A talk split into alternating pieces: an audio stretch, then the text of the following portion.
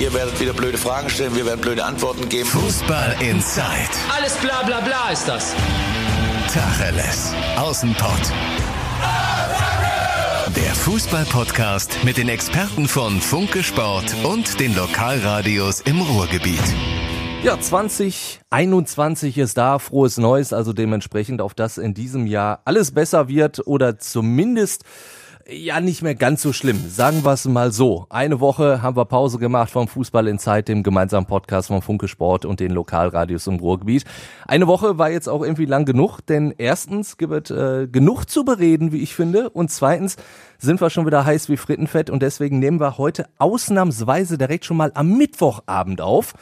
Und wenn ihr jetzt sagt, so hör mal, wer ist denn wir, kann ich ganz einfach beantworten. Wir, das sind auf jeden Fall Funke Sportreporter Andi Ernst. Hi Andi. Frohes Neues auch Das dir erstmal. Ja, frohes Neues. Das Dream Team ist wieder zusammen. Ja, so, so kann man sagen. Auch wenn wir, äh, wenn, wenn wir beide zusammen reden, weiß man schon, es gibt für den FC Schalke 04 ordentlich eine um Sack. Aber das kennen die Schalker ja. Ja, Ja, was soll ich sagen? Timo, ein Jahr fast nicht gewonnen. Ein ganzes Jahr. das ist Wahnsinn. 17. Januar 2020 der letzte Sieg gegen Borussia Mönchengladbach, danach nichts mehr. Jetzt das nächste Spiel, jetzt Und, am äh, weißt Samstag du, was- ist dann der ich- 9. Januar 2021. Was ich, was ich wirklich extrem finde, es geht uns ja wirklich allen irgendwie total auf den Sack und jetzt wieder Corona-Lockdown und noch länger und alle schimpfen und alle zaudern. Aber selbst wenn alle schlecht gelaunt sind, spotten immer noch alle über Schalke Ja, 04. Hast du diesen, das stimmt. Hast du diesen WhatsApp, äh, das WhatsApp-Bild auch gekriegt? Lockdown bis Schalke das bis, nächste Mal bis gewinnt? Schalke das nächste Mal gewinnt, ja. Also müssen wir noch mehr die Daumen drücken, dass die Schalker das endlich hinkriegen.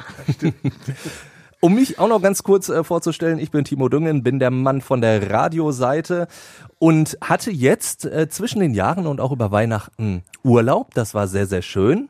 Und dann musste ich direkt an Andi denken, als er nämlich am 2. Januar Im Urlaub. Im, also ja, ich, ja, muss ich sagen, ich musste in meinem Urlaub an dich denken, weil ich habe so schön auf der Couch gesessen, weißt du, die Heizung volle Pulle auf, hab mir dann samstags abends gedacht, ach komm, guckst du dir den FC Schalke 04 in Berlin an und hab mir dann gedacht, so, und der Andi sitzt da in diesem arschkalten Olympiastadion und sieht so eine Leistung mal wieder, vor allen Dingen in der zweiten Halbzeit.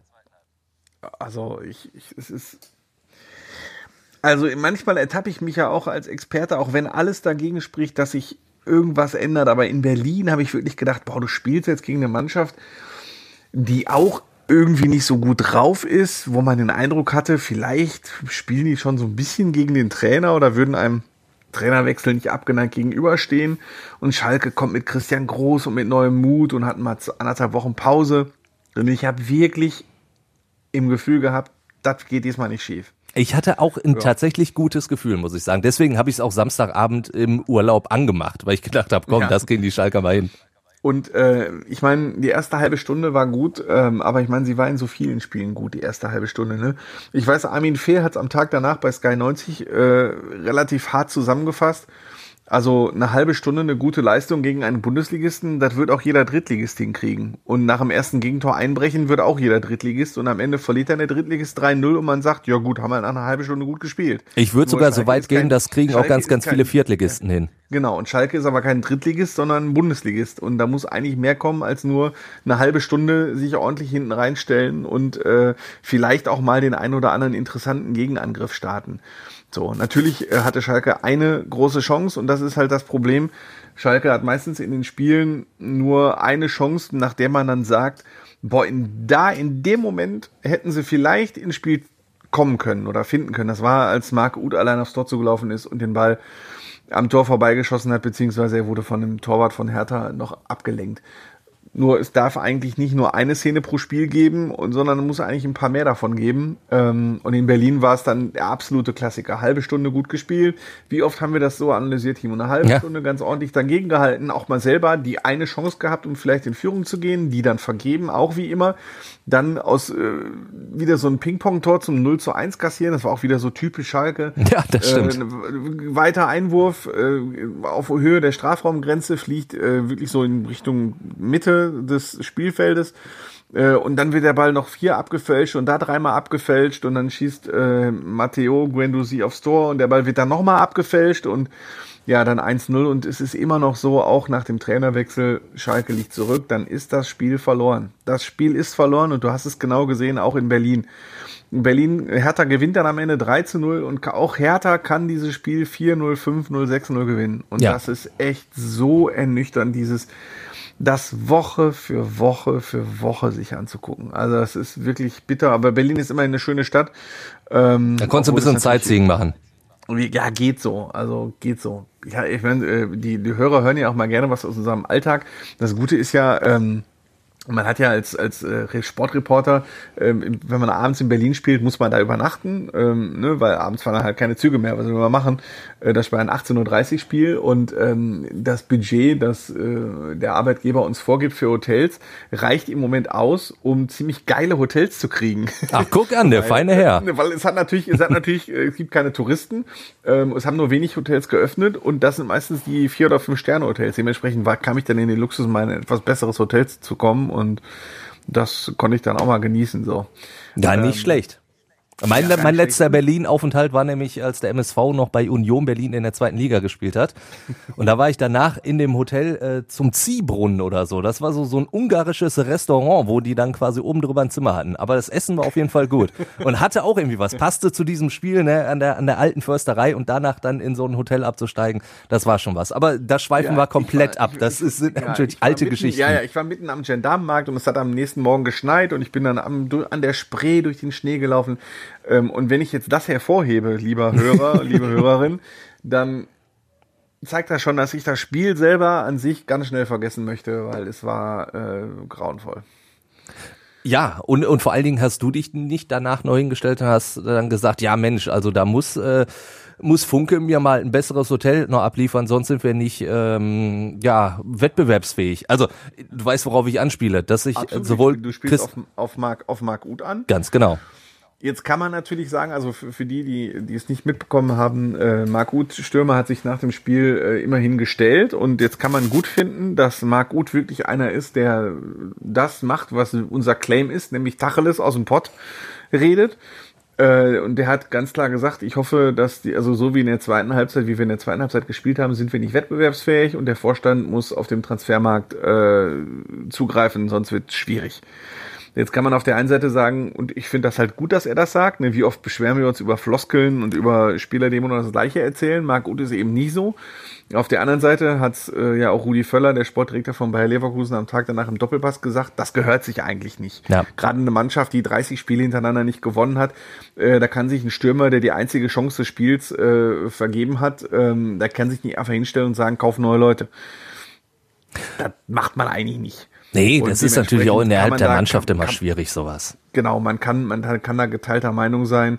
Ich fand es gut, dass er es gemacht hat und er hat halt auch die Wahrheit gesagt. Also Ja. so meine Auffassung von der Mannschaft ist, die sind so in sich selbst gefangen, so in dieser Negativserie gefangen, dass aus der Mannschaft heraus kein richtiger Ruck hervorgehen kann, egal wer da Trainer ist.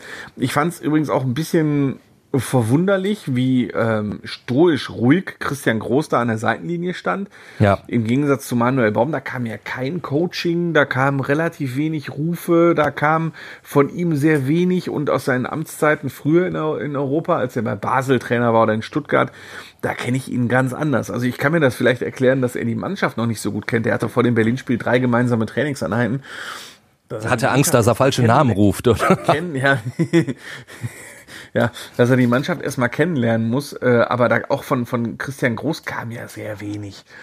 Ähm, so, und dementsprechend äh, hat Marc Uth mit dem Nagel auf den Nagel auf den Kopf getroffen. Ja, wie gesagt, es ist natürlich nur schwierig, wenn, wenn du eben selber, du hast es gesagt, eben diese genau eine Chance hattest und, und ich meine, immerhin hat er gesagt, den hätte ich machen müssen. Er hat sich das, glaube ich, auch nochmal Ja. angeguckt und gesagt, so, ja, das, das muss ich natürlich auf meine Kappe nehmen. Aber klar, so offen seine eigenen Mitspieler anzuzählen, ist natürlich hart, zumal wenn du so einer bist. Also ich finde, du kannst das machen, ähm, um jetzt vielleicht mal kurz zu, zum anderen Verein zu gehen, so ein, so ein Mats Hummels oder so. Ne, der jetzt auch schon wieder, auch wenn er zwischenzeitlich beim Bayern nochmal war, aber wirklich ein gestandener Mann bei Borussia Dortmund ist, wenn der sowas sagt, ist das nochmal was anderes als ein Marc Uth, der jetzt gerade aus einer Laie äh, aus Köln wieder zurückgekommen ist. Ja, äh, durchaus äh, einer der, ja, ich will nicht sagen, positiven Erscheinungen, aber immerhin, bei dem hast du in dieser Saison auch nochmal ein bisschen das Gefühl, der kann Fußball spielen, im Gegensatz zu einigen anderen trotzdem finde ich das schwierig, wenn ausgerechnet er dann so, ja, wirklich so Tacheles redet. Aber wie gesagt, du hast auch schon gesagt, wir, wir beschweren uns immer, wenn es von allen immer nur so weichgespültes Zeugs gibt. Da muss man vielleicht auch Marc Utas da mal so zugestehen, dass der dann mal richtig auf den Tisch haut. Genau, und er hat halt die Wahrheit gesagt und ähm, jetzt haben wir ja, ich weiß jetzt nicht, ob ich dir den Übergang wegnehme, wir haben ja jetzt, wenn Samstag Schalke gegen Hoffenheim spielt, haben wir ja einen neuen dabei. Ja, Ganz Aber genau. bei einem neuen, bei einem neuen finde ich, müsste es nicht bleiben. Wenn du eine Mannschaft hast, die so in sich selber gefangen ist, wie ich das gerade angedeutet habe, musst du eigentlich zwei, drei, vier neue Leute haben, die A, der Mannschaft sofort weiterhelfen können, die also sofort Bundesliga-Niveau haben und äh, die B halt auch wirklich so ein bisschen vorangehen können. Das ist natürlich jetzt schwierig, wenn man überhaupt gar kein Geld hat ne, dann, dann ist es eigentlich völlig unmöglich, da irgendwie ähm, jetzt, jetzt, jetzt groß solche Spieler zu holen. Der Marke Kola Sinac, ne, muss man jetzt auch mal den Namen, auf den Namen kommen wir jetzt. Genau. Ähm, aber äh, das äh, sonst sehe ich halt auch schwarz für diese Mannschaft. Ja, dann lass uns über Seat Kolasinac sprechen. Ähm, ja, Entschuldigung, ich wollte jetzt nicht nee, nee, nee, nee. Argumente nehmen, aber der Name lag mir jetzt gerade Natürlich, so da, da wären wir jetzt natürlich, wir haben natürlich. In, in der vergangenen Woche sowohl äh, redaktionsintern als auch was, was die Zeitung angeht und was die Online-Portale angeht, haben wir sehr, sehr viel über äh, Seat Kolasinac geredet und dementsprechend äh, muss ich da quasi nur einmal einen Knopf drücken. Ja. Dann habe ich alle Diskussionen und alle Argumente wieder draußen.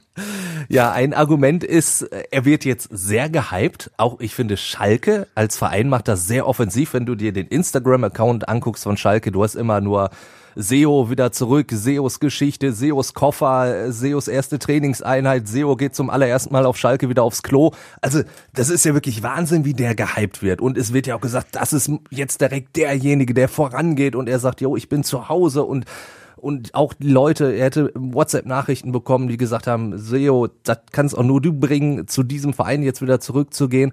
Und das ist ja auch alles schön und gut. Bloß, man darf ja nicht vergessen, der hat bei Arsenal jetzt auch ein halbes Jahr lang quasi nicht gespielt. Also, wie kann der denn sportlich direkt weiterhelfen? Also, ich meine, ja, vielleicht zu Bastian Ochipka mag es eine Verbesserung sein, aber der wird ja jetzt auch nicht direkt alles in Grund und Boden spielen. Du hast sehr viel Wahres gesagt. Du hast wirklich sehr viel Wahres gesagt. Ähm, erstens finde ich auch, um zu deinem allerersten Punkt zu kommen, dass der von den Schalkern völlig überhyped wird. Ja. Und ich sehe das schon kommen. Äh, wenn er im ersten, in den ersten zwei, drei Spielen äh, schlechter spielt, wird uns Medien wahrscheinlich vorgeworfen, ihr habt den zu hoch geschoben. und dann können wir natürlich erstmal alle Facebook-Beiträge, alle Instagram-Beiträge und alle Interviews über Schalke TV, die die gemacht haben, also er wird ja schon wirklich auch von der von den Schalkern intern als eine Art äh, Hoffnungsträger, fast sogar Messias-artiger Spieler äh, aufgebaut. Ähm, das ist halt zu viel, weil Kolasinac ist halt nur ein Spieler und da sind, er muss spielt mit zehn anderen zusammen, die diese Serie mitgestaltet haben. Und er alleine spielt, er ist jetzt auch kein Spielmacher, kein Torjäger, der ist halt linker Außenverteidiger. Ja. Das ist eine wichtige Position, zweifelsohne, aber keine Position, mit der man direkt irgendwie Bäume ausreißen kann. Zum Thema Spielpraxis, das sehe ich zwiegespalten. Also ich habe auch natürlich, muss ich ehrlicherweise zugeben, am Anfang ganz lange besprochen, äh, davon gesprochen, dass er nur ein Spiel in der Premier League bestritten hat. Das ist auch so. Aber ähm, er war in der 1B-Mannschaft. Das heißt, er hat ganz oft gespielt in äh, den Pokalwettbewerben. Also zum Beispiel in der Europa League hat er alle sechs Gruppenspiele gemacht von Anfang an und hat auch im FA Cup gespielt. Also ein bisschen Spielpraxis hat er schon, nur halt nicht in der Premier League. Äh, ich habe das irgendwie mir so erklärt, dass Arsenal hat halt zwei Mannschaften aufgestellt, dadurch, dass sie so einen großen Kader haben. Die waren ja viele englische Mannschaften in der Premier League so, ja. gespielt und Genau, und die Pokal, gerade Europapokalwettbewerbe sind, gerade Europa League ist für die, für englische Mannschaften halt nicht so besonders wichtig, zumindest nicht in der Gruppenphase. Also, dann hat er auch natürlich für die bosnische Nationalmannschaft hat er auch drei oder vier Spiele gemacht. Also, ein bisschen Spielpraxis auch durchaus auf internationalem Niveau hat er schon.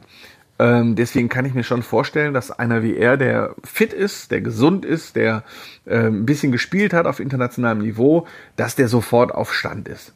Also da braucht man jetzt keine Befürchtung haben und einer mit seinem, wer ihn damals hat spielen sehen ähm, der weiß, der bringt auch den richtigen Willen mit. Und dass er Schalke liebt, äh, so wie, das ist halt nicht, das verkauft Schalke nicht nur nach außen, sondern das weiß jeder von uns, das ist halt wirklich so. Das ist ein Schalker, der verzichtet auf eine Menge Geld, der hat bei Arsenal einen Mordsvertrag und verzichtet da echt auf eine Menge Geld. Arsenal ist Schalke auch wirklich sehr entgegengekommen, möchte keine Leihgebühr haben und ähm, das ist teuer. Das kostet so an die zwei Millionen Euro, dieses äh, Kolasinac-Paket für ein halbes Jahr. Aber es ist dennoch ein Spottpreis. Also äh, das hätte noch auch etwas mehr ins Auge gehen können. Aber klar ist, er wird ein bisschen zu sehr gehypt. Ähm, das ist jetzt kein Spieler, der sofort im Kicker die Note 1,5 bekommt, äh, wenn es gegen Hoffenheim geht. Das ist ein solider Linksverteidiger. Ähm, aber halt im Moment auch nicht mehr man erhofft sich, glaube ich, dadurch nicht nur die linke Seite dicht zu kriegen, die durch Bastian und Chipka in den letzten Jahren sehr anfällig war, sondern natürlich auch äh, den Push für die Spieler, weil Kolasinac ist keiner, der bei einem Rückstand den Kopf hängen lässt. So, also man hofft sich, glaube ich, dann auch so eine Art Arschtritt. Ne? Ja. Liegen sie gegen zehn Minuten, nach zehn Minuten gegen Hoffenheim 0 zu 1 zurück, ist aktuell das Spiel eigentlich verloren. Und solange, und wenn Kolasinac dann auf dem Platz steht ähm, erhofft sich Schalke davon, dass er seinen zehn Mitspielern so kräftig in den Hintern tritt, äh, dass das ganze Ding doch nochmal gedreht werden kann. Das ist dann auch Einzel und Zweck. Also warten wir mal ab. Übertreiben wir nicht bei den Hoffnungen, was manche mit Sicherheit tun. Äh, und ich drücke ihm alle Daumen. Aber ein klitzekleine, ein bisschen Skepsis sollte man doch noch haben. Ja, also, aber auf jeden Fall die Mentalität, dass der die mitbringen wird, ich glaube, da sind wir uns komplett einig. Jetzt hast du aber, also ich meine, sportlich möchte ich das gar nicht in, in Frage stellen. Also für mich auch Bastian Ochipka, da habe ich wirklich in den letzten Jahren schon immer gedacht, krass, dass der gesetzt ist. Also da, der hat, der hat ja immer gespielt. Und ich glaube, wie gesagt, da, da verbessert man sich ja schon. Aber Bastian Otschipka ist natürlich auch äh, fernab vom, vom Sportlichen ein cooler Typ, wie ich finde. Einer, der, der sich sozial engagiert und der ja durchaus auch naja, immerhin auch ab und zu mal die Kapitänsbinde hatte. So, und den hast du ja jetzt schon auch durch diesen Kolasinac-Hype und dieses, sobald der kommt, spielt er auch, ja, erstmal dann wirklich, ja, so ein bisschen vom Hof gejagt, oder? Also auch wenn er natürlich noch im, im Kader ist das ist auch die Gefahr. Kulasinac ist natürlich äh, ein guter Spieler, aber auch ein Folklore-Transfer fürs Umfeld. Äh, ich habe das so kommentiert, äh, habe ich auch ein bisschen Kritik für gekriegt, kann ich aber gut mit umgehen, kann ich auch verstehen, dass Fans das anders sehen ähm, dass du eigentlich für zwei andere Positionen eher Spieler gebraucht hättest, nämlich für die Position des rechten Außenverteidigers. Schalke hat schlicht keinen. Hat keinen, ja. Schalke hatte Kilian Ludewig, aber der hat sich jetzt äh, eine schwere Verletzung zugezogen und fällt erstmal zweieinhalb bis drei Monate aus. Das heißt, wir sind genauso weit wie in der Sommerpause. Da haben wir auch schon mal diskutiert in Fußball Insight darüber, dass Schalke keinen rechten Außenverteidiger hat. Da sind wir jetzt wieder. Äh, und Schalke hat einfach keinen Mittelstürmer einfach keinen Mittelstürmer. Du hast ähm, vor der Saison hattest du Ibisevic, der, da wurde der Vertrag aufgelöst. Dann hattest du Paciencia, der hat eine schwere Knieverletzung, fällt noch bis April aus. Ähm, und dann hast du nur Leute, die theoretisch da aushelfen. Marc Uth ist eigentlich im Mittelfeldzentrum wichtiger. Äh, Benito Raman ist auf den Außenpositionen stärker. Skripski ist sowieso in einer Dauerformkrise. Äh, und Matthew Hoppe, der das jetzt gemacht hat, der ist U23-Spieler. Er ist halt stets Marc bemüht. Marc, Marc, Uth, Marc Uth hat über ihn gesagt, ähm, der haut sich rein, der Junge, ja. aber es ist halt schwer in der Bundesliga, was ja auch quasi einer ähm, Bewertung der Marke hat sich sehr bemüht. Ja, richtig. Gleichkommt. Ja. So, wenn man sagt, es ist halt schwer in der Bundesliga. Und dementsprechend hat Schalke keinen Mittelstürmer und da brauchen sie auch dringend einen. Sie treffen halt nicht ins Tor. Wie ist die, wie, wie schlimm ist die Statistik? Schalke hat, glaube ich, von äh, 2020, wie war das, glaube ich, von 93 möglichen Punkten 13 geholt oder so. Ja. Und hat nur knapp über 10 Tore geschossen oder sowas. Du brauchst einfach einen treffsicheren Stürmer.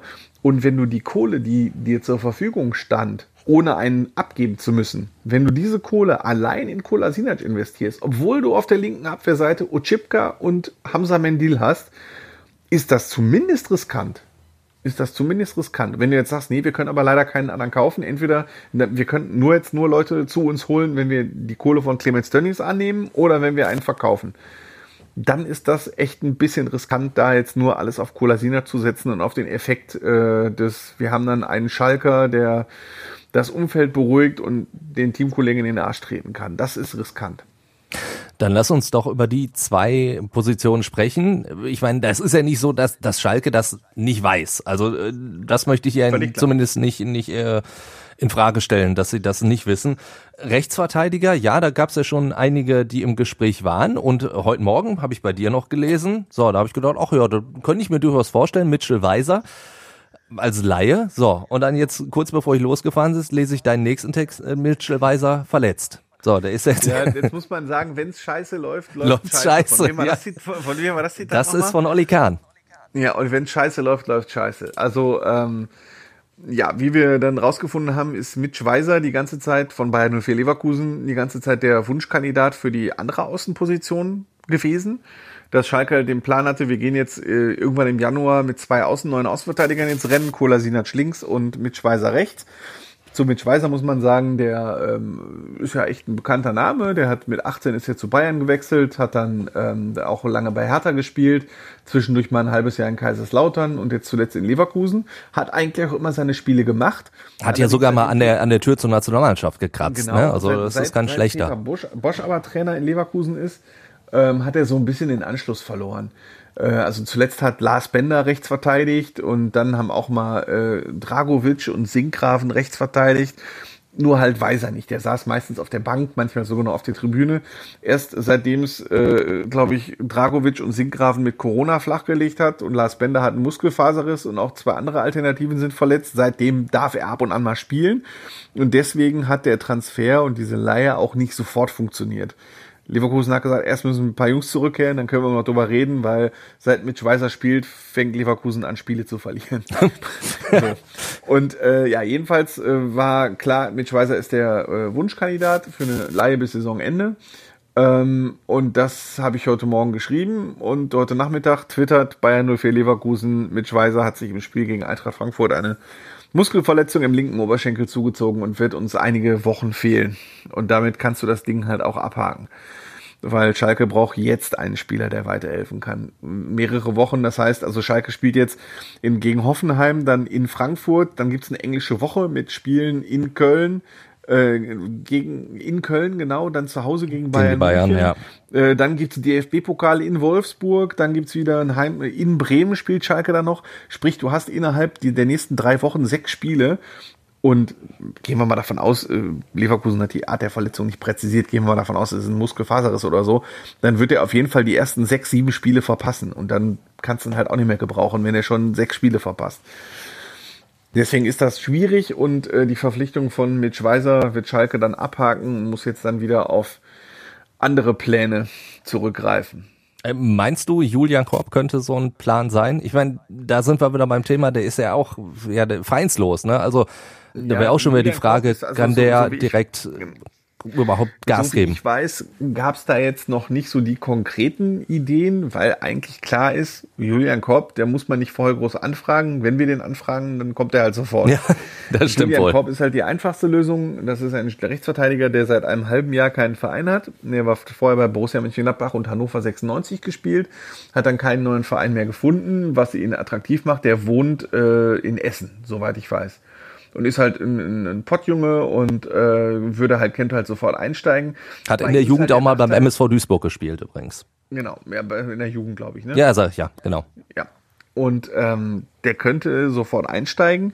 Allerdings kannst du natürlich nicht Julian Korb, der ein halbes Jahr ohne Verein ist, am Donnerstag verpflichten und dann Samstag gegen Hoffenheim direkt verteidigen lassen. Richtig. Der Junge muss erstmal seine Teamkollegen kennenlernen, der muss äh, erstmal spielfit werden. Natürlich kannst du dich privat äh, mit deinem Privattrainer fit halten.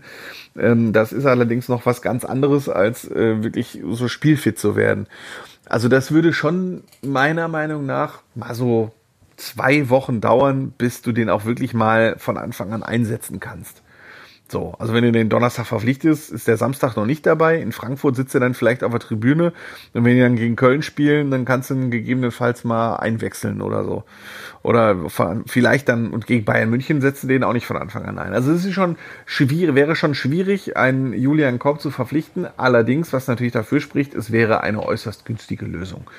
So Julian Korb für ein halbes Jahr bis Saisonende unter Vertrag zu nehmen, das kostet nicht die Welt und das könnte sich Schalke auch erlauben. Wäre dann aber natürlich jetzt auch kein Transfer, wo alle schreien würden, yo, das ist der Heilsbringer für die rechte Seite. Aber gut, da, du Genau, musst als FC halt Schalke natürlich gucken, wo du bist. Ja, Genau. Stürmer, ja, auch schwierig, ne? Du hast äh, das Profil ja schon angesprochen, jemand, der, der wirklich, ja, garantiert knipst. Den suchen sie immer alle in der Winterpause. Den kriegst du eh schon sehr selten. Es sei denn, du bist Borussia Dortmund, holst du halt so einen Erling Haaland in der Winterpause.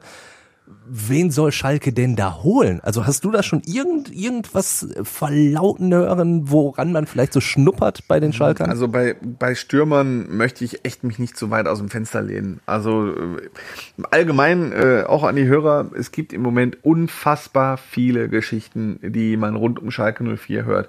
Aber dafür sind wir halt die Journalisten, um alles, äh, was man hört. Also da sind ganz aberwitzige Sachen dabei, die, die darf ich nicht, gar nicht aussprechen. Das sind, ich habe so aberwitzig, Timo, wir trinken mal ein Bier, dann nicht mal dann erzähle ich dir alles, was ich gehört habe. dann gibt's noch einen Schnaps hinterher, dann kriegen wir das schon hin. Ja. ähm, und dementsprechend fällt es mir sehr schwer, äh, da alles genau zu sortieren und alle Informationen den Quellen zuzuordnen und äh, mal selber einen Verstand einzusetzen, was kann sein, was kann nicht sein. Und bei Stürmern bin ich bei den Namen, die ich gehört habe, noch nicht so weit, dass ich jetzt in einem Podcast sagen würde, ach übrigens. Ähm, das zeigt aber auch, wie schwer diese Suche ist. Wenn du eigentlich mit leerem Portemonnaie einkaufen gehen kannst und dann erwartet wird, dass du äh, Robert Lewandowski verpflichtest. Das geht mit leerem Portemonnaie einfach nicht. Und mal so ein Spieler, um als Beispiel mal zu nennen, so ein Spieler wie Mario Mandzukic, ja, meinst du, der wechselt jetzt äh, zu Schalke 04, zum Tabellenletzten der, der Fußball-Bundesliga? Also er wird auf keinen Fall so einen Vertrag unterschreiben wie Ibisevic, der sagt, ich, nur wenn ich das Tor treffe, dann äh, kriege ich Geld.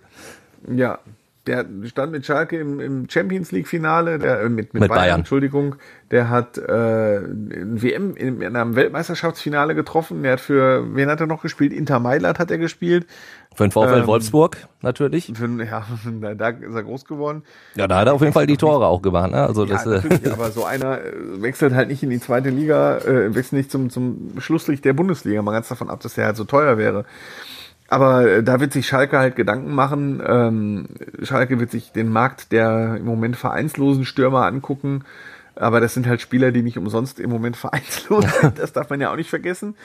Äh, Und dann geht's halt noch um die Frage, und das ist ja noch das nächste große Thema, ich weiß gar nicht, wie viel Zeit wir für Schalke haben. Wir könnten wieder eine ganze Folge nur Schalke machen. ja, ich merke das auch schon. Wir sind, wir sind schon Ja, wieder sehr also, schalkig, es hängt- aber wir müssen auch Ja, noch ein bisschen genau, es dranbleiben. Ja, es hängt natürlich vielleicht noch das als, als, als letztes kurzes Thema daran, ob Schalke sich entscheiden sollte, Geld von äh, Clemens Tönnies anzunehmen. Ähm, es hängt natürlich auch wirklich vom Budget ab. Also wenn Schalke jetzt keinen Spieler verkauft bekommt und ähm, sich entscheidet, äh, sich von Clemens Tönnies äh, kein, kein Geld geben zu lassen, ja, dann hast du keine Kohle für einen Stürmer.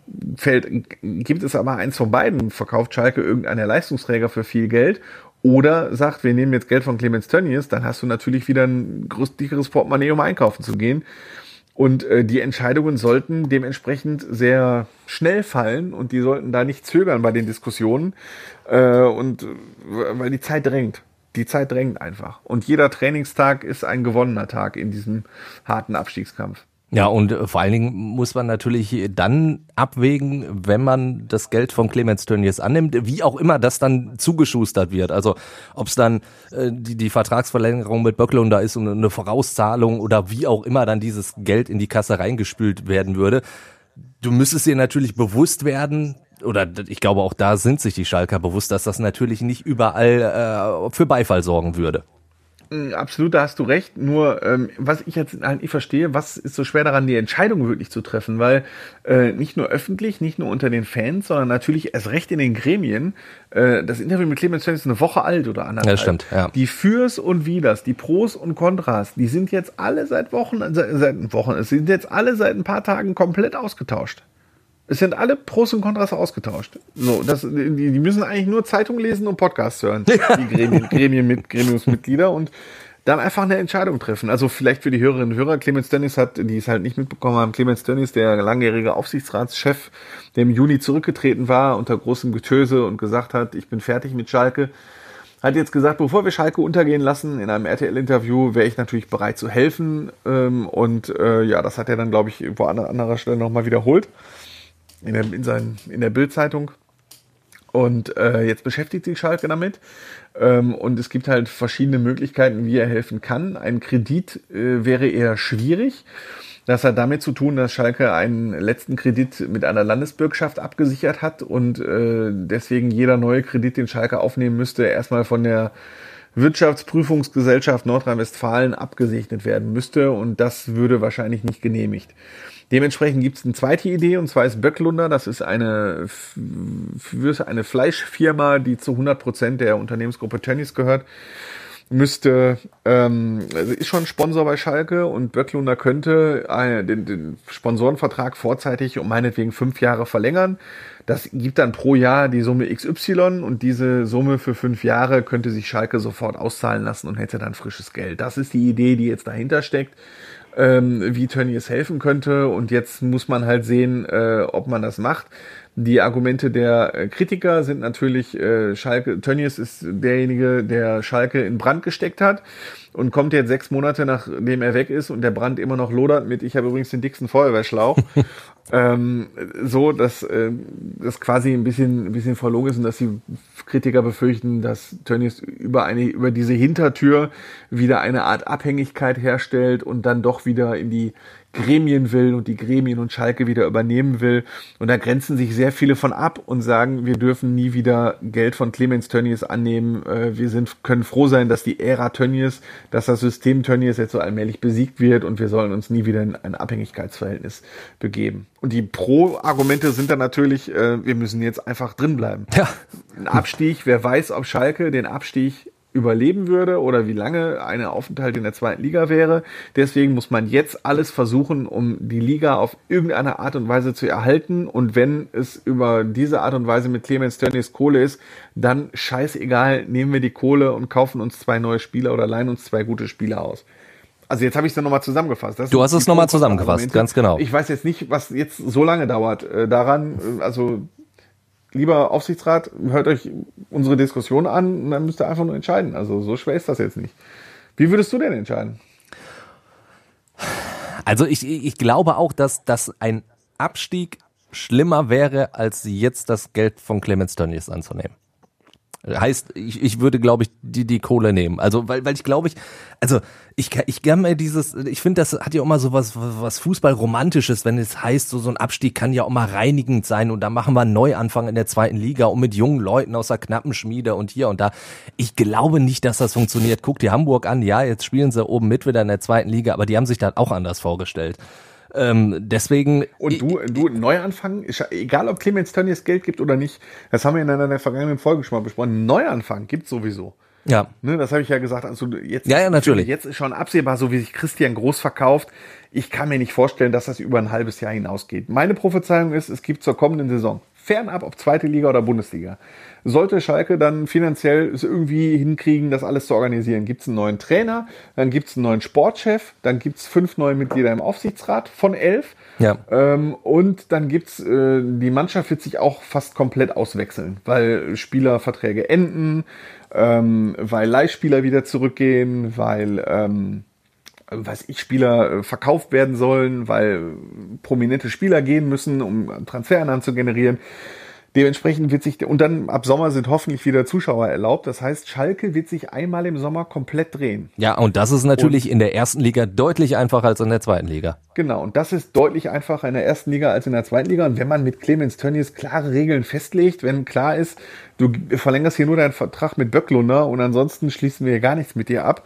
Ja, mein Gott, also also warum jetzt nicht? Ich, also da bin ich jetzt, ich verstehe die Argumente der Kritiker, ja. Absolut, ja. Ähm, allerdings in der, in der Situation. Ja, ja. Würden es machen.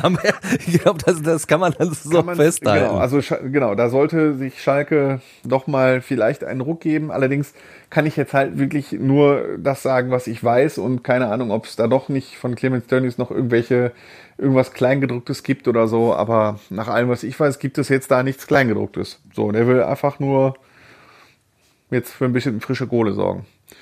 Weil dass Clemens Tönnies ein Schalker ist, ein Schalke-Fan ist, das war ja immer so. Das hat ja nie irgendeiner bestritten. Und der ist jetzt immer noch Schalke-Fan und der leidet auch ganz genauso unter der Situation. Ja. Okay, so, jetzt haben wir passenderweise ist jetzt 19 Uhr 04. ich weiß nicht, ob wir jetzt noch fünf Minuten warten müssen, um auf Borussia Dortmund zu kommen, aber ich würde sagen, komm, wir Wir schließen können ja jetzt. zwischendurch über Bochum reden. Nein, aber sagen wir so, wir werden ja um 19.09 noch über äh, Borussia, Dortmund, reden, ganz genau. Ja, äh, Borussia Dortmund hat nämlich ein sehr, sehr interessantes Spiel jetzt äh, vor der Brust am Wochenende äh, bei RB Leipzig und äh, wir haben uns ja vorher schon natürlich auch, bevor wir aufzeichnen, sprechen wir ja auch schon so ein bisschen, Andi und ich. Und da habe ich dann mal wieder beim Andi rausgehört, er ist ein großer Fan von Julia Nagelsmann. Absolut. Also ähm, ich kann nur Positives über ihn sagen. Ich finde, wie er auftritt, ist sehr positiv. Ich finde, dass er eine unfassbare Ahnung von dem Spiel hat. Das haben viele. Allerdings kann er das auch verkaufen. Er hat eine passende Rhetorik. Er ist echt einfach eine, eine Persönlichkeit und äh, eine Erscheinung. Ähm, also so Leute wie ich, wir erleben ganz viele Leute in Pressekonferenzen, in Presseterminen und so weiter. Und zum Beispiel, ähm, als ich 2020 gefragt wurde, wer hat dich denn da beeindruckt? So natürlich gab es jetzt nicht viele Präsenztermine, es war ja, Ja. vieles virtuell.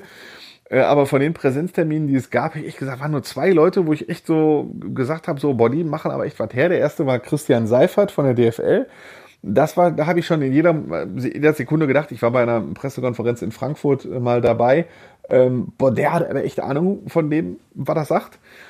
Und äh, der zweite war halt Nagelsmann, weil die Pressekonferenz in Leipzig beim 0 zu 4 von Schalke im Hinspiel, die war ähm, öffentlich. Und äh, das ist schon echt, echt ein starker, starker Trainer, der, glaube ich, auch noch ganz viele Titel erringen wird. Und äh, bei aller Kritik, die es an ähm, RB Leipzig äh, geben kann, äh, die ich auch äh, gut verstehen kann in, in großen Teilen. Ähm, mit na, Julia Nagelsmann haben sie sich einen richtig guten Trainer verkauft. Es gibt ja die Diskussion, äh, ist das quasi ein Battle um die Nummer zwei in Deutschland? Ganz genau. Und da hat sich Sebastian Kehl, der Lizenzspieleleiter von Borussia Dortmund, heute auch zu geäußert. Ähm, wir hören Ja, mal kurz okay. rein, was, was er dazu sagt. Gerne. Ich glaube, die Fans brauchen sich da jetzt im Moment keine Sorgen machen. Ich will jetzt auch keinen Machtkampf ausrufen. Ähm, die Leipziger haben sehr viel gut gemacht. Äh, sie haben im letzten Jahr eine, so überragende Champions League-Saison gespielt, ähm, entwickeln sich ähm, in ihrem System auch hervorragend weiter.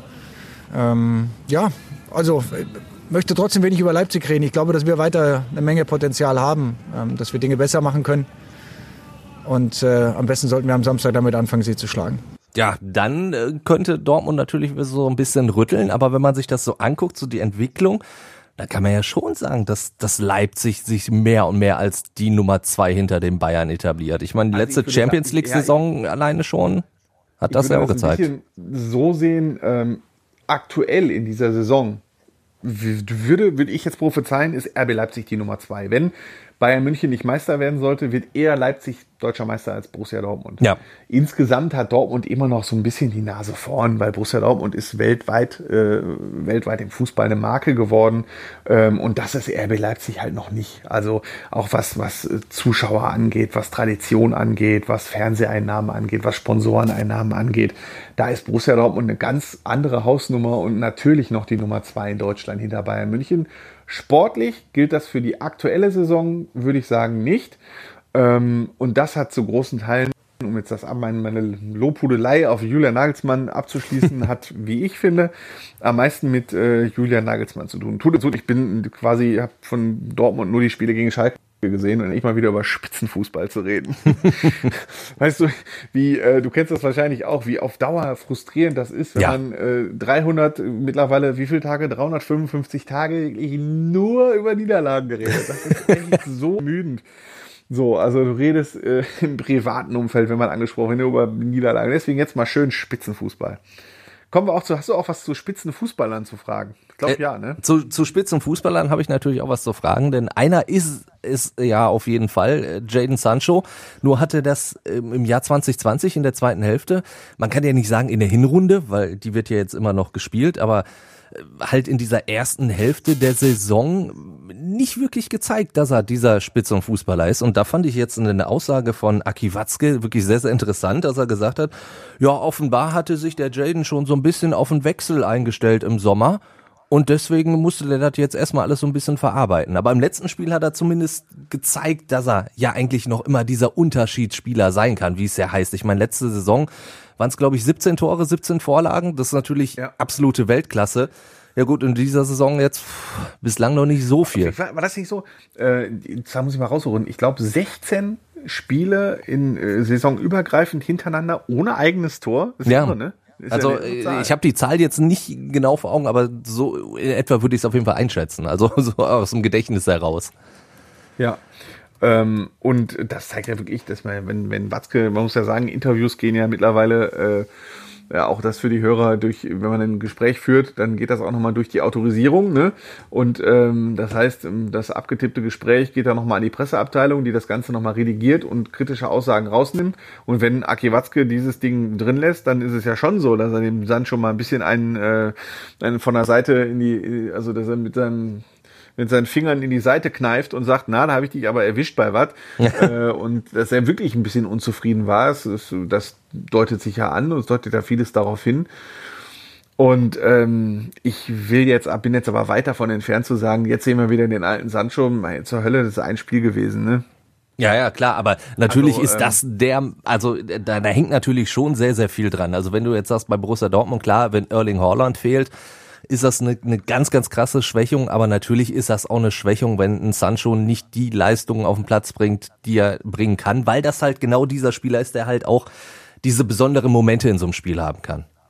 Absolut. Und das war natürlich ein Problem äh, in diese, es gab viel, viele, äh, Entschuldigung, Probleme bei Borussia Dortmund. Wir reden, also ich bin Schalke-Reporter, ja, wir reden hier von Problemen auf einem absolut andere Niveau. Wenn ich mit unserem BVB-Reporter, dem Sebastian Westling, rede, dann äh, und der mir dann sein Leid klagt, äh, dann ich sag, ich spreche bei ihm ja auch immer von Luxusproblemen, ja. Die sagen, du, du bist Tabellenvierter und stehst im Champions League Achtelfinale. Jetzt äh, hör mal auf zu jammern so ungefähr. Ähm, und ähm, also wenn er über Probleme schreibt, sind das andere Probleme als die die Schalke hat. Aber sicherlich war für die Ansprüche, die Borussia Dortmund hat, natürlich hinderlich, dass Jaden Sancho in der Hinrunde äh, so ein der Mist jetzt auch nicht, aber dass er echt nicht gut gespielt hat. Nicht das gespielt hat, was er kann. Das war sicherlich nicht hilfreich und äh, sollte es in der Rückrunde wieder den alten Sancho, Jaden Sancho langsam geben, dann äh, muss ich gegebenenfalls meine Aussage noch korrigieren, dass ich RB Leipzig in dieser Saison vorne sehe. Weil wenn nur, wenn du nur Haaland hast, der überzeugt, reicht das nicht. Wenn du allerdings Haaland und Sancho hast, die beide an ihr Höchstniveau kommen, dann könnte das reichen, um äh, wirklich nochmal aufzurücken und ähm, dann wieder Vizemeister zu werden. Ich befürchte nicht, dass es irgendeiner Mannschaft auch in diesem Jahr gelingen wird, Bayern München zu überholen, auch wenn die Bayern die ein oder andere schwache Minute äh, in dieser Saison zeigen. Aber man sieht gegen Mainz, da liegen sie halt 0 zu 2 zurück. Ja. Ich glaube, Borussia Dortmund hätte das Spiel 0 zu 2 verloren. Die Bayern drehen mal eben kurz 20 Minuten auf und schenken den 5 ein. Ne? Also ähm, Bayern haben einfach nochmal ein ganz anderes Niveau und äh, werden das auch in diesem Jahr durchziehen wahrscheinlich. Aber ähm. an Sancho hängt halt viel. Das ist äh, wirklich so, eine, so ein Unterschiedsspieler, ist das richtige Wort dafür. Und einen Unterschiedsspieler mehr zu haben oder nicht, das macht in der Bundesliga schon viel aus. Aber was natürlich jetzt auch schon auffällt, wenn wir über die Unterschiedsspieler bei Borussia Dortmund reden, ähm, sagen wir Haaland, sagen wir Sancho, wir reden aber definitiv nicht mehr von Marco Reus. Also kann der noch mal irgendwie so eine Rolle einnehmen? Ich, man hat so ein bisschen das Gefühl, ja, den, den, den schleppt man hier und da manchmal auch noch so ein bisschen mit durch, weil es eben Marco Reus ist. Aber vielleicht habe ich auch schon mal so, so von lauten macht er den Platz zu für andere im Zentrum zum Beispiel, für, für einen Gio Reyna oder, oder auch für einen Julian Brandt, wobei der auch, glaube ich, manchmal mehr mit sich selbst zu tun hat als mit Marco Reus als Konkurrenten.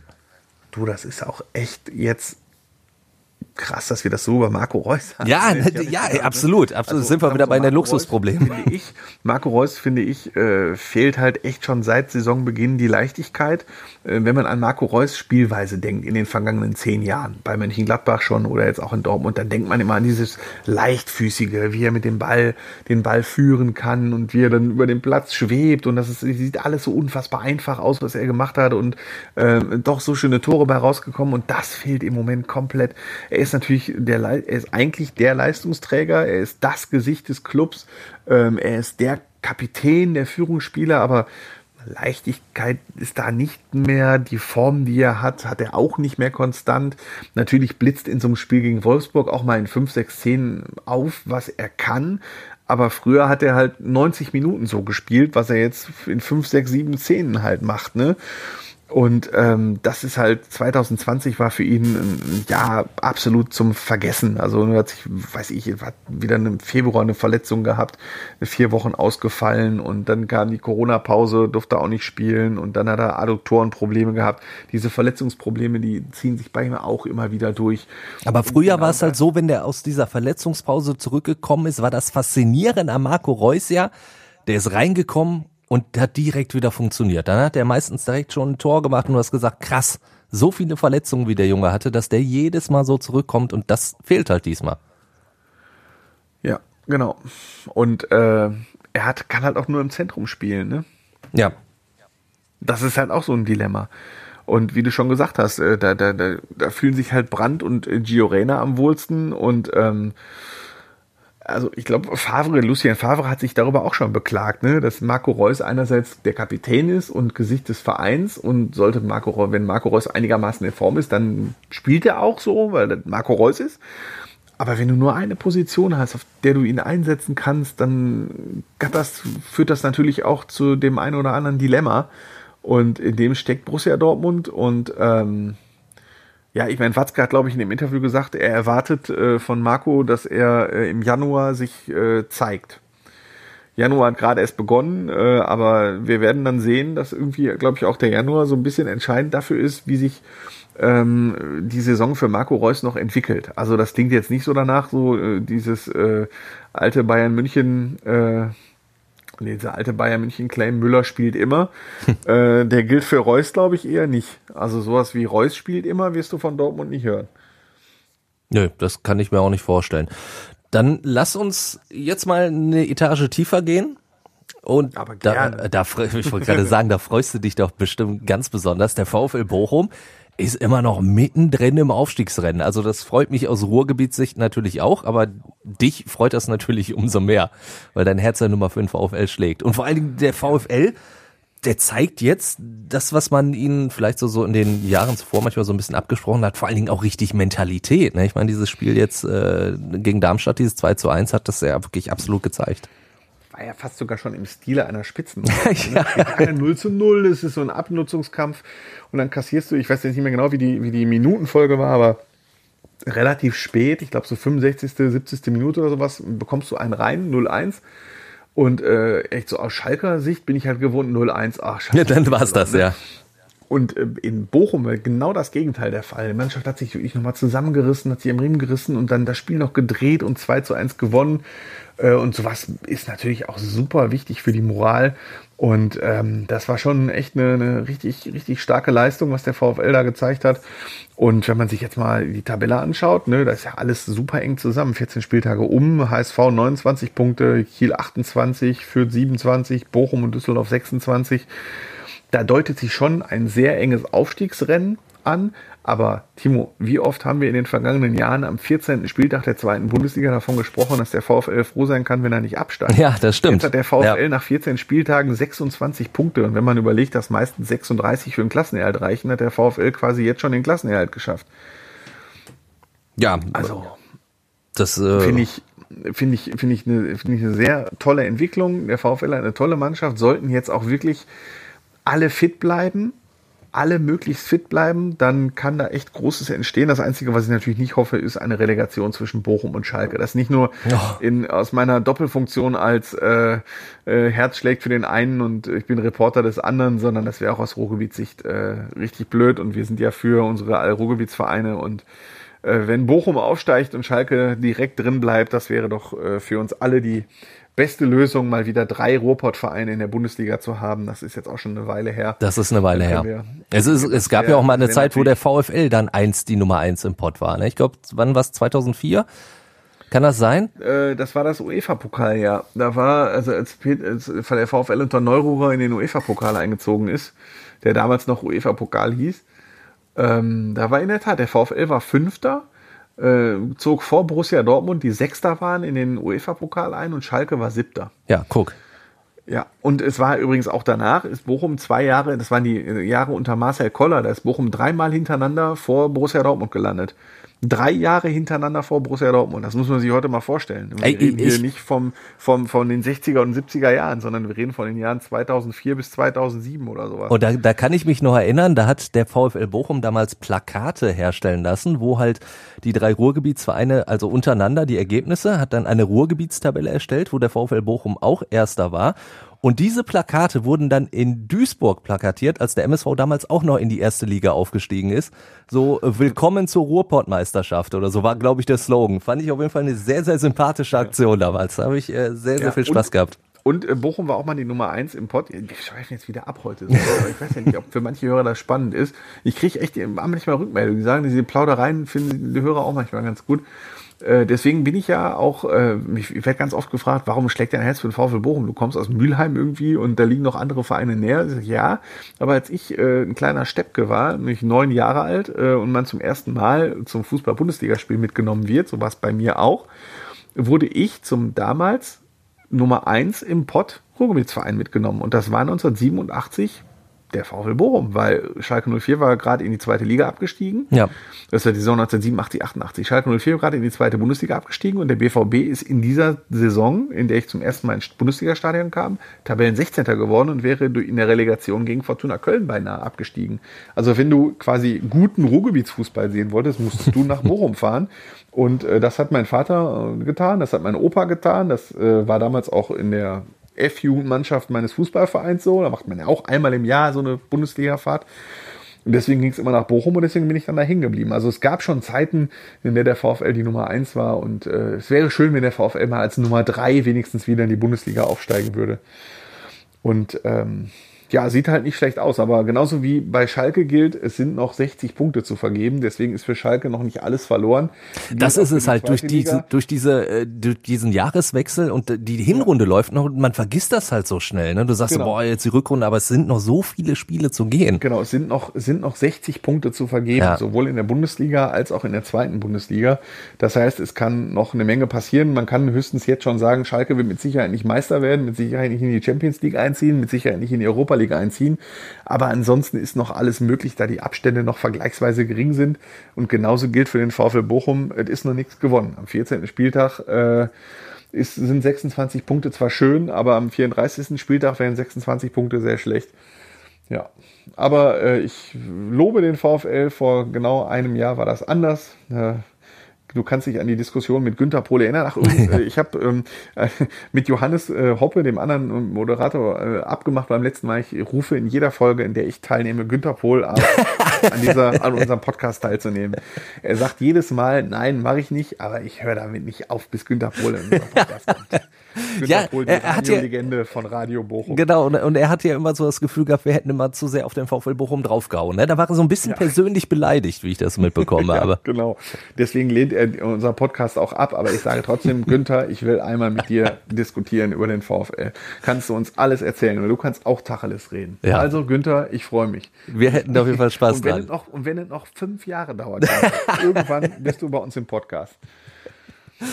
Okay. Ich, ich würde einmal noch deine äh, schöne erste Stadiongeschichte aufgreifen. Um halt Ja. die, die Überleitung hinzukriegen, du weißt, ne? Ich, ich, ich fisch immer so, so guck, ah, wo krieg ich's hin? Und natürlich, ich kann sagen, mein erstes Spiel damals äh, war im Wedau-Stadion. Allerdings war später. Ich glaube, du bist ja auch so, so, so ein, ein, zwei, drei, vier Jährchen älter, deswegen passt das ungefähr.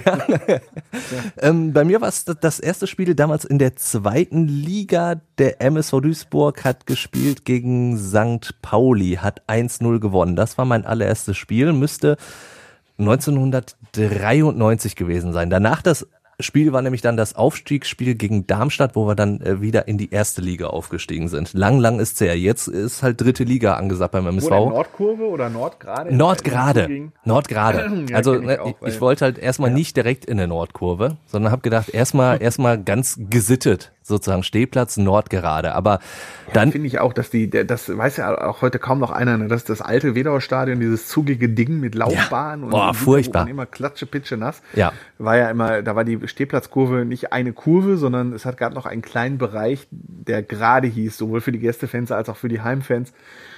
Und die Nordgrade kostete dann quasi auch, ich weiß nicht, damals Nordkurve kostete 6 Mark oder so Ja. und die Nordgrade kostete 11 Mark. Man hatte zwar keine deutlich bessere Sicht, aber dadurch, dass man mehr Geld ausgeben musste für die Karte, war eigentlich klar, da stehen jetzt vernünftige Leute. Ja, das hast du sehr schön zusammengefasst, ja. Was was wirklich. Ich, ich, ich, ich kenn's, ich kenn's auch noch, ja. Nordgrade, der alte MSV. Ja, äh, jetzt bin ich ja wieder dran. Jetzt- jetzt müssen wir wieder der MSV heute äh, 1 zu 1 gegen Rödinghausen, ein Freundschaftsspiel gemacht. Das heißt, in der dritten Liga ähm, läuft, also die dritte Liga hat, hat noch keinen Spieltag hinter sich. Nee. Äh, aber sie wird am Wochenende einen hinter sich haben. Ähm, und der MSV spielt, hat ein relativ schwieriges Spiel, äh, nachdem er sich ähm, ein bisschen rangekämpft hat äh, in der Schlussphase des äh, Jahres 2020. Aber jetzt der Tabellenzweite FC Ingolstadt. Ingolstadt ist, ist ein harter Gegner. Also ich meine, für mich war äh, Ingolstadt ja letzte Saison schon der absolute Aufstiegsfavorit.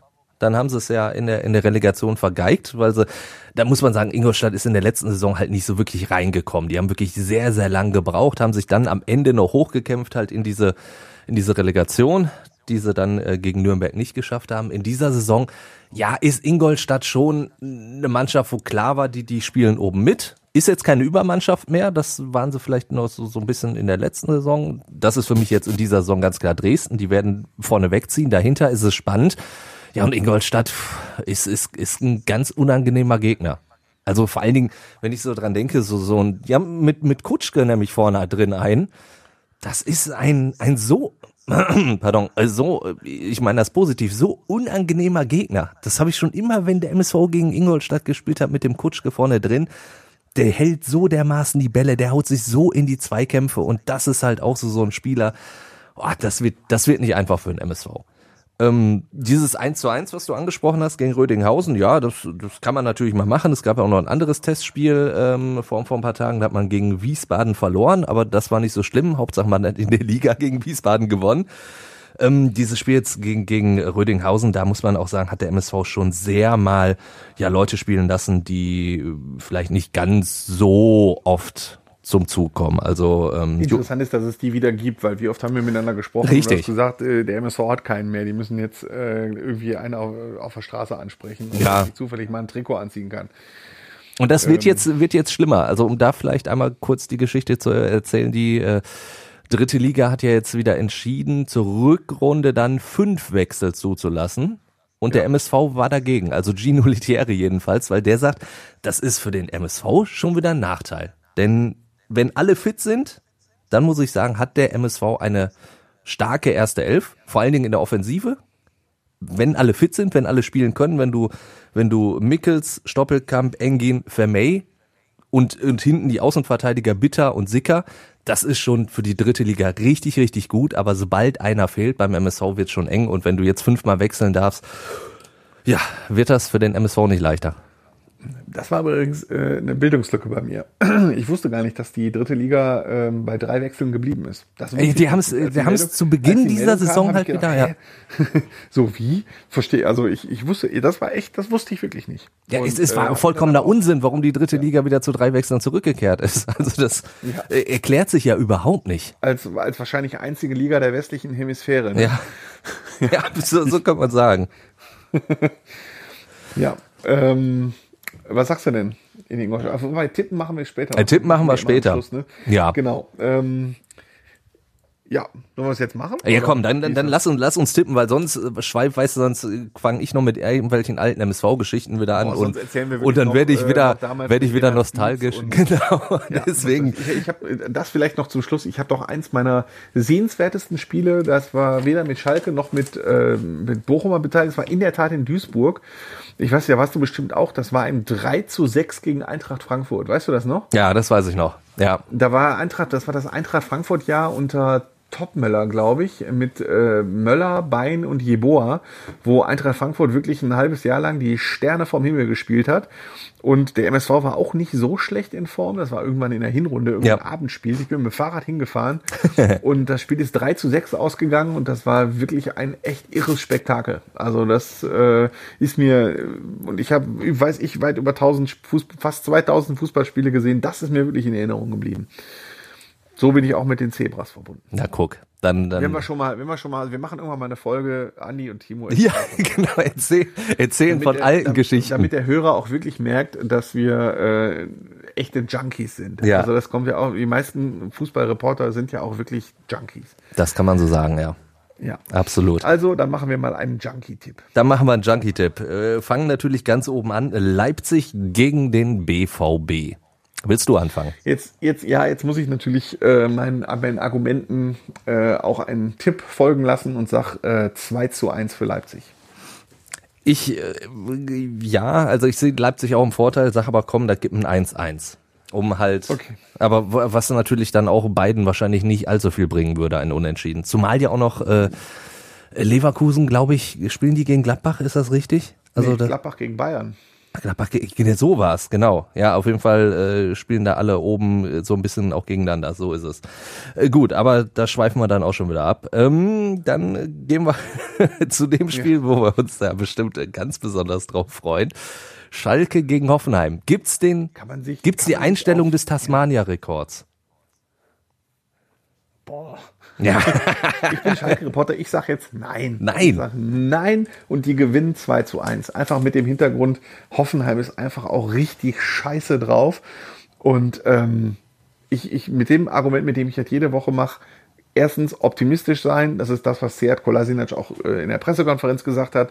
Botschaft muss sein, nicht zurückgucken, wir gucken jetzt nach vorne und mit der SEO-Power zum 2 zu 1 Sieg. Ähm, das würde ich Schalke doch gönnen und auch allen Reportern gönnen, dass sie mal, und äh, natürlich zuallererst den Fans gönnen, die seit einem Jahr leiden, das äh, darf man ja auch nie vergessen. Es würde ja auch passen. auch uns und den Kollegen dann immer mal wieder äh, etwas gut gelaunt von der Arbeit kommt und dann sagt so, heute haben, können wir sie mal loben. Absolut. Vor allen Dingen, es wird ja passen, erstes Heimspiel 2020 gewonnen, dann erstes Heimspiel in der Liga 2021 gewinnen. Hoffen wir dann, dass es dann nicht das letzte ist. Ich, pass auf, ich glaube nicht wirklich dran, aber einfach, weil ich es hoffe, sage ich auch 2-1 für Schalke gegen Hoffenheim. okay. Regensburg gegen Bochum. Ja, da muss ich mal von meinem 2-1-Tipp weg äh, und sag 1 zu 2. Ich sag 0 zu 2. Zu spielen ist immer, ist immer schwierig. Das ist- das Ähm, stimmt, das stimmt. So und äh, dementsprechend kannst du froh sein, wenn du da mal glücklich einen raushaust. Ich glaube trotzdem 0 zu 2. Ich glaube, der VfL, der ist da jetzt gerade auf so einer Art Euphoriewelle. Das, klappt. Und hinten raus, ja, Ingolstadt gegen den MSV. Ich habe es ja schon gesagt, Timo, Ingolstadt wird schwer. Ich, äh, ja, Tut mir jetzt weh, aber ich muss leider äh, 2 zu 0 für Ingolstadt. 2 zu 0. Traust dem MSV noch nicht mal so ein Tor zu. So, so. Ähm, ich ich traue dem MSV ein Tor zu und sag 1-1. Wird, wird schwierig, aber vielleicht so, so, so, ein, so, so ein dreckiges 1-1. Kann ja auch mal funktionieren. Ja, tippst du nie für, nicht immer nur für den MSV? Nein. Ich hatte ja irgendwann mal ein Jahr, äh, da habe ich gesagt, so, jetzt bin ich mal frech und tippe einfach jedes Spiel für Bochum in unserer Tipprunde. Ähm, und das war das Jahr, in dem Bochum äh, als Tabellenfünfter in den UEFA-Pokal eingezogen ist. Und die hat immer viele Extrapunkte gemacht, weil keine Sau damit gerechnet hat, dass Bochum wieder gewinnt. Ja, ich habe, also ich, ich, ich gebe zu, also in so Tipprunden war ich auch oft nicht ganz so gut, weil ich halt oft dann auf den MSV getippt habe, weil es dann immer so so ein bisschen war, so ja komm, ah diesmal, ah diesmal schaffen sie es und äh, gut. Naja, Dann hoffen wir mal, dass es diesmal äh, einen Punkt für den MSV in Ingolstadt gibt. Vielleicht mehr, das wären ja immer diese Big Points.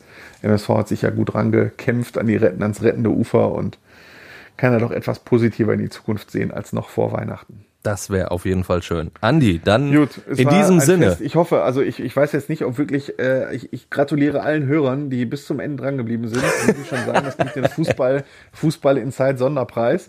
Weil ich glaube, in keiner Folge sind wir so sehr äh, vom Thema abgekommen und haben unsere Junkie-Geschichten erzählt. Ähm, Aber, aber wir versprechen auf jeden Fall, wir machen demnächst irgendwann mal eine äh, Sondersendung dazu.